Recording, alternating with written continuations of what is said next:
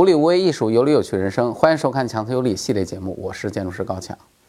上一期呢，我们跟大家讲了重庆的朝天门新来福士广场，相信大家对那期呢可能还有点印象。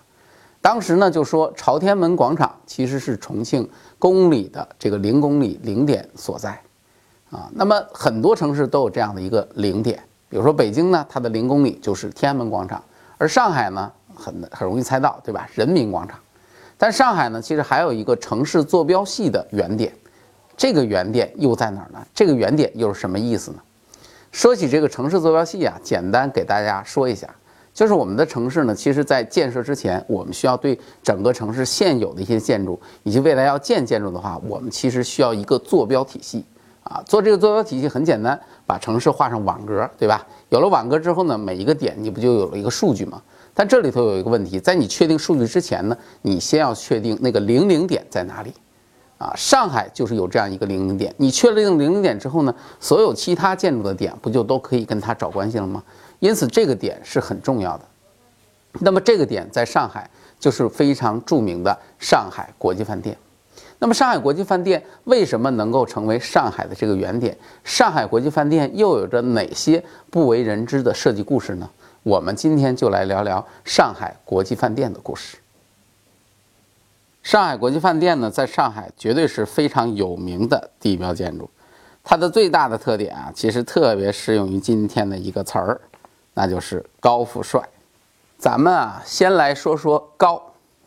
这个楼有多高呢？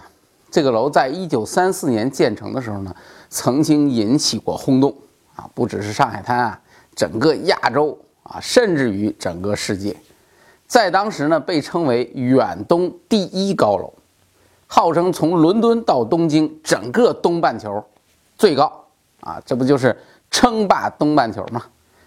你一听这个，我相信很多朋友心里可能会想：哇，那这楼得多高啊？整个东半球它最高，希望越大，失望越大。这个楼它实际的高度只有八十三点八米啊，这高度是从地面到它的屋顶。即便是加上上面的那个天线，也不过才九十一点四米。你听这个，你可能又会想到，哇，这个高度这没什么嘛，这比我们家隔壁小区那住宅楼还矮呢。现在咱们很多住宅楼的高度都能做到百米的高度啊，但是在那个年代，就是这个高度，就是这个国际饭店，却在上海占据第一高楼的称号长达半个世纪。直到改革开放之后才被超越。再来说说富，国际饭店啊，当年的总投资达到了五百万啊。说说这个数，大家可能想，哇，也没什么嘛，我中一双色球，我也能盖一国际饭店了。别那么想，这五百万指的可是当年的袁大头。这个五百万的这个价值，我们简单的换算了一下，相当于折合今天差不多有二点九亿的人民币。实际上，这个建筑只有一万五千平米左右的一个规模，因此呢，这个投资在当时来说也绝对是一个大手笔了。但是关键的一点是，国际饭店的富并不是指的他这个投资的富，而是他的这个老板是一个很有钱的大富豪。他老板是谁呢？他的老板其实是四行储蓄会。这个四行储蓄会是个什么概念呢？要说起这个事情啊，大家要简单理解，这个储蓄会呢，其实有点像我们平时大家知道的那个储蓄所啊，就是平平时大家存钱的这个地方。在当年的中国呢，在那个时候，其实北方呢曾经有四个民营的这种银行啊，就是私营银行，他们呢为了经营上的这种需要，于是呢他们就搞了一个联营，这个名字呢就在当时叫做北四行。北四行呢是当时中国非常有实力的一个银行的一个财团，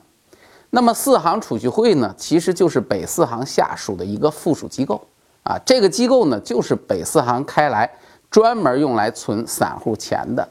那他为什么要开这个四行储蓄会呢？因为是这样，在他之前呢也有很多的储蓄会，但有相当一部分储蓄会啊其实都是。啊，洋鬼子开的，洋鬼子到中国来蒙钱啊，开一些储蓄会，比如说那时候最有名的叫做万国储蓄会，万国储蓄会就是法国人开的。那么呢，他们最开始的储蓄会呢，是通过什么呢？通过存钱中奖的方式来吸引大家。但是我们都知道啊，这种中奖行为其实就跟咱们现在的这种抽奖其实很像的，很多都是假的啊，或者说你抽半天你也抽不上，其实概率是非常非常低的。所以呢，时间长了之后呢，散户对于这种抽奖的这种方式，这种存钱。就不是很感冒了啊！大家正在这个时候，四行储蓄会出现了。他提出了一种新的方式，什么方式呢？就是分红的方式。他这种模式呢，在当时一推出，立刻就受到了大家的欢迎。因此呢，四行储蓄会发展非常迅速。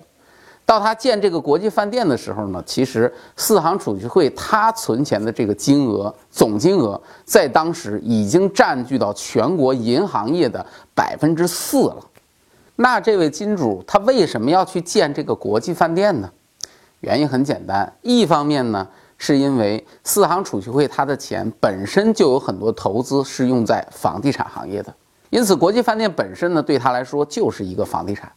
另外一方面呢，其实四行储蓄会我刚才已经说了，它是一个新兴的一个富豪啊，一般这种新起来的这种后起之秀，总还是有一些膨胀的心理嘛，对吧？啊，我觉得我很牛，我也要炫富啊。那么我需要建一个什么什么东西来证明我自己。这个时候，远东第一高楼的计划对他来说就是最好的选择。而且呢，在当时的国际社会，特别流行建那种大酒店啊，就是大饭店啊，以此来体现自己的身份。因此呢，四行储蓄会就建了这个国际饭店，而且呢，他也达到了他的这个目的。国际饭店之后呢？建完了以后，四行储蓄会的声誉大增啊，它的业务增长的更加迅速了。就此，直接将其他的储蓄会，包括什么万国储蓄会，直接就干趴下了。说到这儿，也许你会说：“哎呀，你说的这些富，这都是我看不见的。”别着急，我给您一个看得见的富。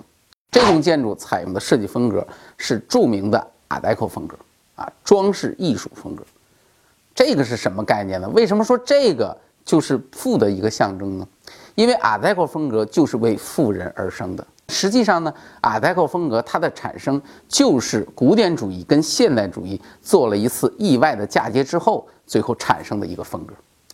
简单来说呢，我们去看那个国际饭店的立面啊，你仔细看那个立面，你会发现这个立面它有一些哥特风格的影子。整个国际饭店的立面强调的全部都是竖线条。那么实际上呢，阿黛克风格的一个重要的特点就是它结合了哥特风格的这种特征，采用竖线条的建筑立面处理方式，把建筑做得无比的高，这是一个。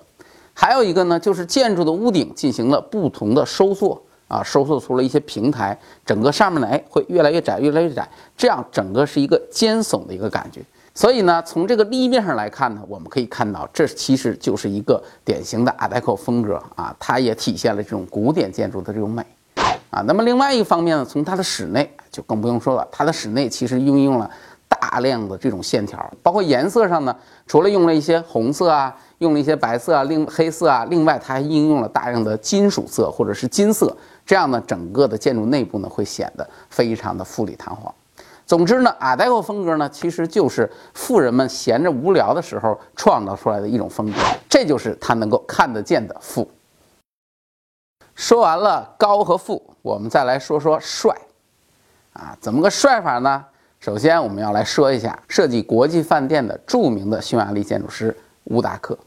关于乌达克来说呢，嗯，在咱们这期节目当中，我不做过多的介绍啊，因为我最近有一个计划。我想呢，在年后找一个时间，要开一个专题，讲什么呢？讲古往今来中国跟外国的各种各样的建筑大师。留到那个时候，我们会来专门讲一下乌达克，因为乌达克是一个非常值得一讲的建筑大师，他的一生的那种传奇色彩，我说实话，我觉得拍一部电影绝对没有问题。而且呢，乌达克呢是整个上海，就是老上海。海派建筑的那种风格的缔造者，乌达克在设计这个国际饭店之前呢，其实他刚刚从美国旅行回来。我们刚才说这个远东第一楼，远东第一楼只有当时美国的帝国大厦的四分之一高，可见差距其实是很大的。所以呢，乌达克从美国回来，他当时被那种高层啊所震惊。那么他当时其实主要参考的内容呢，从他后来接受采访当中，我们可以发现，他其实主要借鉴的是纽约每日新闻大楼，是那样的一栋建筑。啊，那么我们现在再来看看这个国际饭店的这个立面。这个立面呢，刚才我们说 Art Deco 风格，我们在这里就不再多讲了。但是有一点想提醒大家，就我们再看这个立面呢，你要去看到它的这个立面的分段方式啊，采用了传统的经典的三段式。下面一段分完了之后，整个建筑显得非常的稳重。然后在上面这部分呢，在中间的那一段，它分的位置非常的恰到好处，整个建筑的比例的把握，最终导致这个建筑的高度，你在看上去的时候，感觉上比这个建筑实际的高度还要更高一些。除了建筑外观做的帅，国际饭店在其他领域的设计和建造上其实更帅。比如说呢，最简单的就是它的那个基础设计，因为在当时呢，上海的建筑啊，可以这么说。在当年上海滩建房子，没有不发生沉降的，因为上海的地质条件差，那是出了名的。上海的房子在当年曾经测算过，平均沉降二点五公分，房子没有不沉降的。很多建筑啊，都是建完了之后，哎，搁一搁，降一降，哎，再去做入口，因为你根本都不知道那个房子会降到什么位置。那么在当时呢，做这个建筑的时候，可以说对于基础的问题，很多人都是觉得，哎呀，没有信心啊。比如说当时的那个公务局，我估计有点像今天的建设局吧，就是特别的发表声明，我也给你批过啊，你去建吧，我允许你建，但是我声明啊，你这个建筑建完了之后，你这个基础啊，你这个建筑本身发生任何的问题，跟我一概没有关系，我可不承担责任。由此可见，当时的这种官方层面对这个建筑也是特别没有信心的。就在这种情况之下，设计师团队想出了一个非常完美的解决方案。他先挖了一个六米的一个基坑，然后周边呢做了一圈金属的防水隔墙，然后呢在这个里面打了几百根的这种松木桩，美国松木桩密集的打桩，然后在上面又做了一个差不多有两米厚的。钢筋混凝土的一个基础的一个底盘，结果最终这个建筑建完了以后，国际饭店没有发生一丝一毫的沉降。另外呢，国际饭店在当时应用的那个钢材也是世界上最先进的啊，那个钢材呢采用的是德国的一种含铜铬的高强度合金钢，这个钢材呢是从德国进口来的，而且这个进口的公司呢很有意思。它是西门子中国，啊，说到这儿，大家可能会想到我啊，跟我们家冰箱是一个公司的。对，西门子中国进口的钢材修建了国际饭店，正是应用了这个钢材啊，这个大楼的自重才整整的减轻了三分之一啊，这个数字我觉得很厉害啊，因为我从这个数字我又看到了我自己的体重，不知道哪一天我也能减重三分之一。减了三分之一之后呢，这个大楼整体的造价当然是大大降低了。不仅如此呢，这个国际饭店当年的建造团队也很牛。他建造那个结构的时候，他当时的速度是每三天完成一层结构。不仅是这个速度，更重要的是还有更加优异的质量。他们的施工质量达到什么程度？这个楼板施工完了之后，原计划每平方英尺的这个楼板只能够承受荷载八十磅。这是原来的计算的数字，但由于他们使用的工人都太棒了，技术太好，而且使用的材料也都是最好的材料，结果这个楼板建完了之后，实测出来每平方英尺能够承受荷载达到了三百五十磅，这个在当时也是一个很轰动的奇迹。正是因为国际饭店是如此的高富帅，所以这个建筑在建成了之后呢，立刻引起了巨大的关注。啊，四面八方的报道铺天盖地而来，而且这个建筑呢，在一定程度上还深深地影响到了一个伟人啊，这个人就是我们大家非常熟悉的世界知名的建筑大师贝聿铭。贝聿铭在那个时候呢，还是一个小孩儿啊，他有的时候会经过国际饭店的工地，当他看到工地上这种热火朝天的这种劲头，看到整个这个工程啊，看到这个庞然大物的时候，深深地震撼到了他。从此，他就立志要当一名建筑师。当然，他最后也成为了那个闻名世界的华裔建筑大师。说到这儿啊，上海国际饭店的故事我们就讲的差不多了。啊，其实呢，我还是有一点点的感慨啊，因为中间提到的这个 Art Deco 风格，Art Deco 的这个设计风格呢，其实是欧洲传统艺术、传统设计风格的一个跟现代艺术结合的这样的一种风格啊，而且呢，最终结合的呢，我觉得还是非常成功的，因为你看啊，现在啊，遍布全球的 Art Deco 风格，其实都会让人觉得是一种高大上的一种代表。那么问题是我们自己的民族风格呢？其实我们中国的民族风格也一直在尝试走这样的一条道路，很多的大师、很多的建筑师都为此付出了巨大的努力。但是直到今天，似乎我们都还没能走出这个怪圈儿。感谢大家收看我们的节目，我是高强，咱们下期再见。